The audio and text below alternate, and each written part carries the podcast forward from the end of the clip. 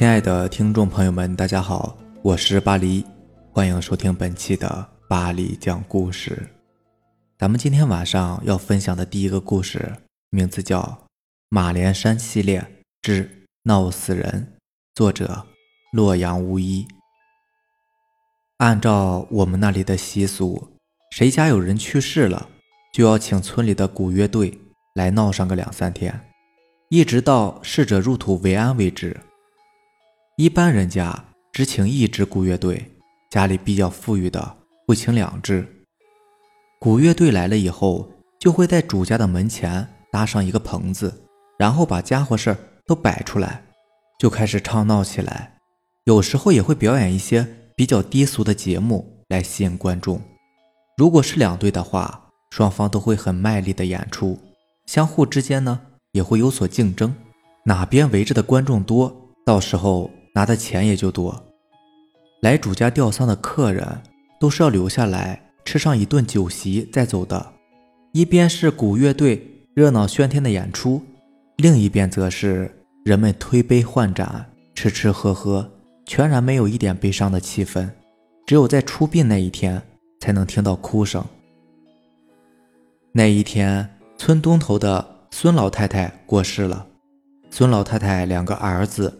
忙着处理老太太的后事，他们召集村里的本家人，安排他们去买一些办丧事要用的东西，请鼓乐队，还要发讣告。凡是家里死人，都要把每个亲戚朋友通知到的。碰巧孙老太太病重住院的时候，她的大孙子、小三子所在的部队正在搞演习，不能请假回家。等到老太太咽了气。却联系不上小三子了。我们那里的规矩是，家里老人去世了，必须子孙到齐了才能火化。所以孙老太太的尸体一直在棺材里边放着，并没有火化。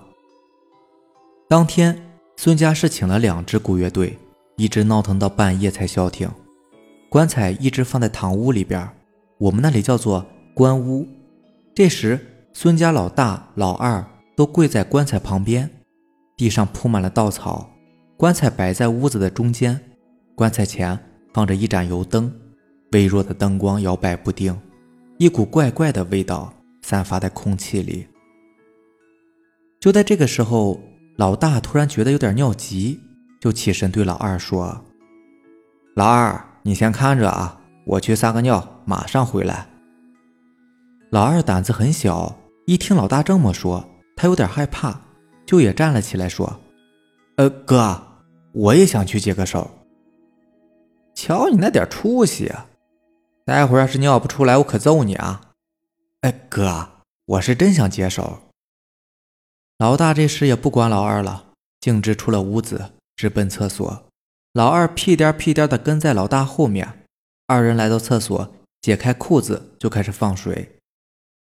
完事儿后，老大掏出来一盒大前门。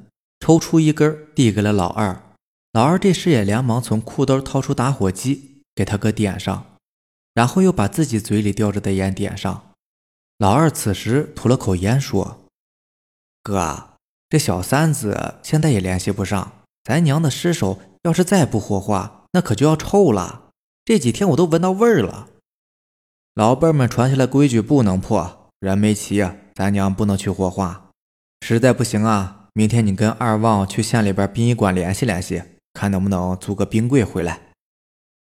哎，按说这个小三子两三年都没回来了，按理说出了这么大的事儿，他们领导也该放他回来呀。老大没有吱声，愣了一会儿就走了出去。棺屋里昏暗的灯光照在漆黑的棺木上，显得格外的瘆人。屋里很安静。老大不紧不慢地走了进去，他走到棺材旁边，又跪在原来的位置上。不经意间，他瞥了一眼旁边的棺材，哎，他发现棺材不知道什么时候打开了一小半，棺材前面放的油灯也不知道什么时候倒在了地上。老大连忙站了起来，他往棺材里边看了看，妈呀，老二，怎么了，哥？咱娘的尸首不见了！啊，这这是怎么回事？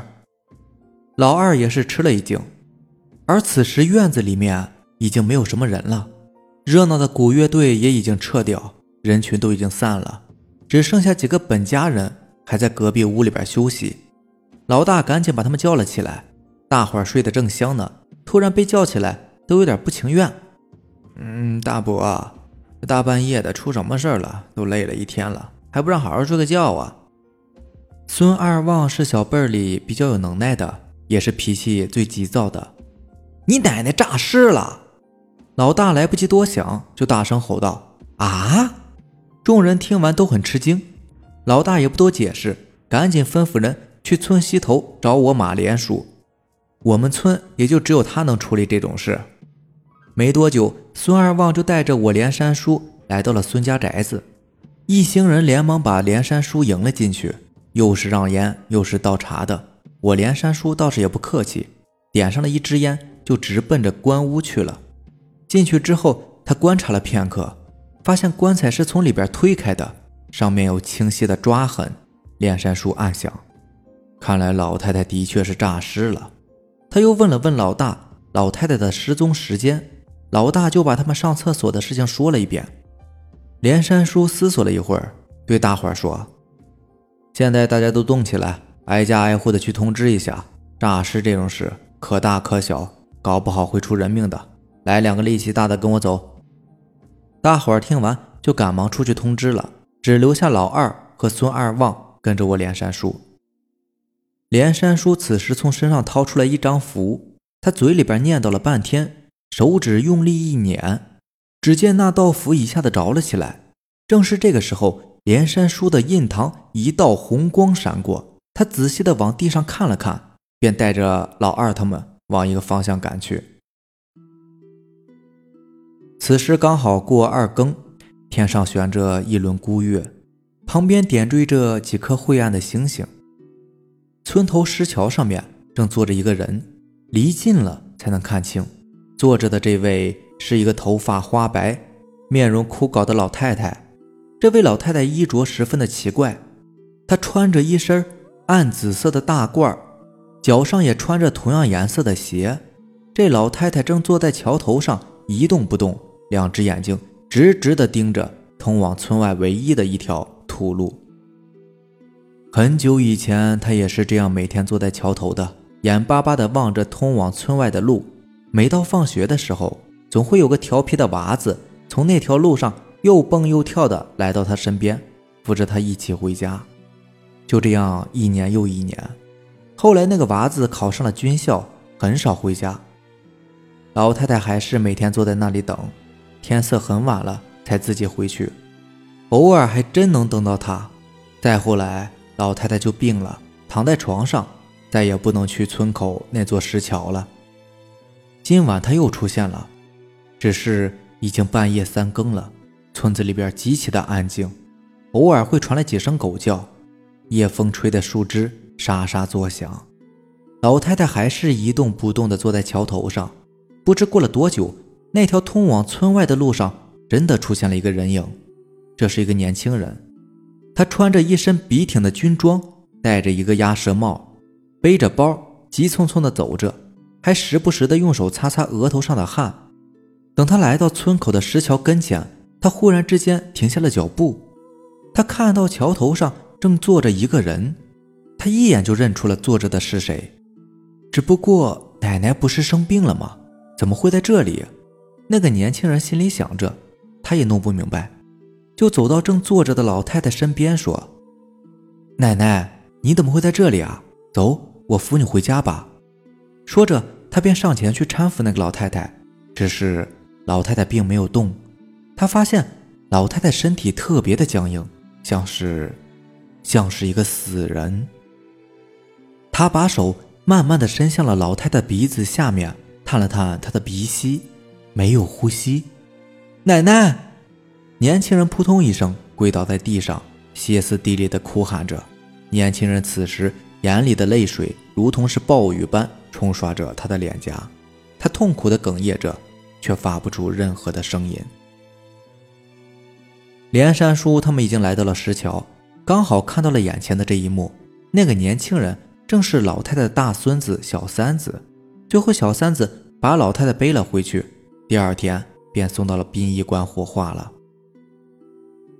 葬礼如期的进行着，小三子把这次军事演习中获得的一枚二等功勋章放在了老太太的墓碑前。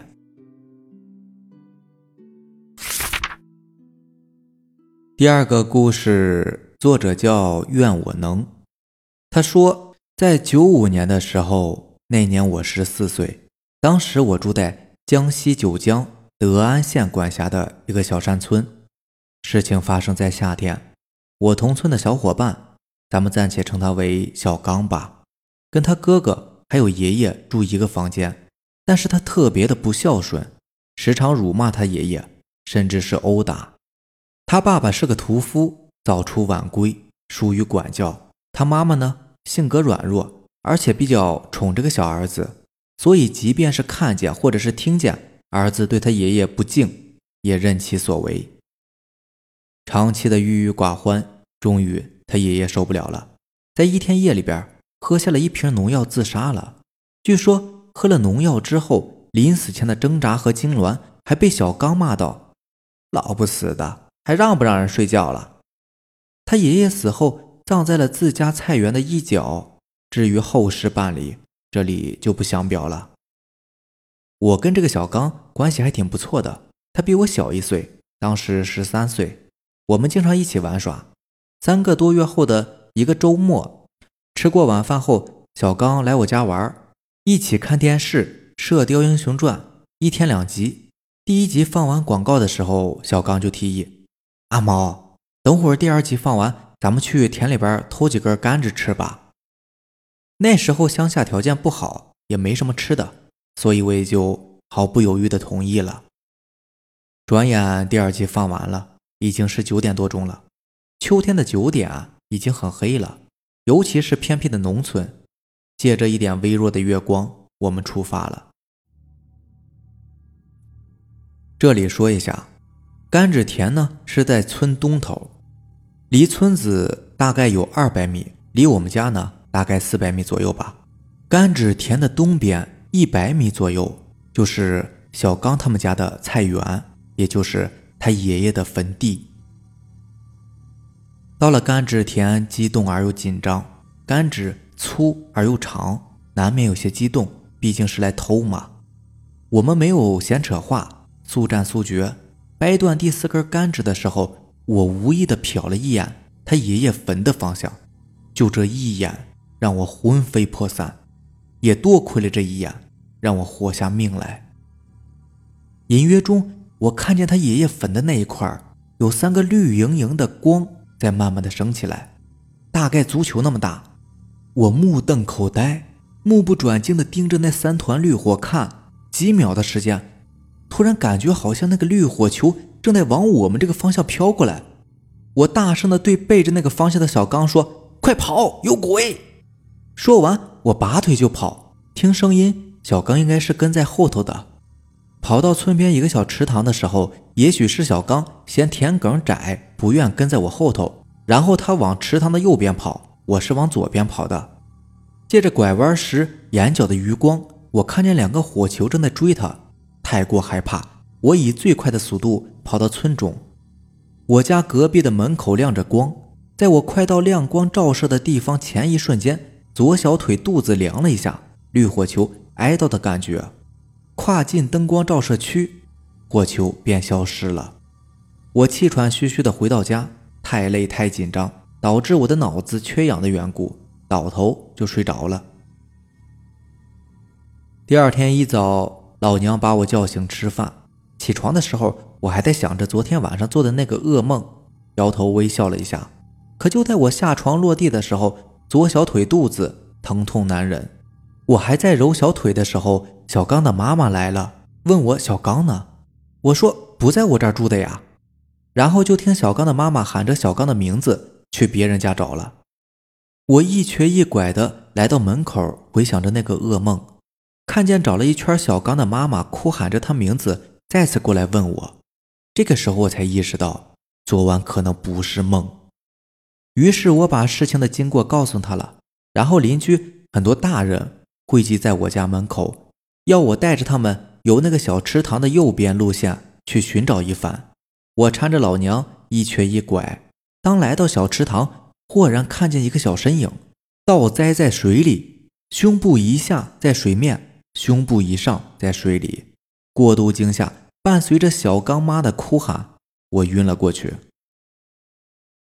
醒来是一天后的医院里，睁开眼睛看到的是老娘哭泣和老爸凝重的脸，真踏实啊！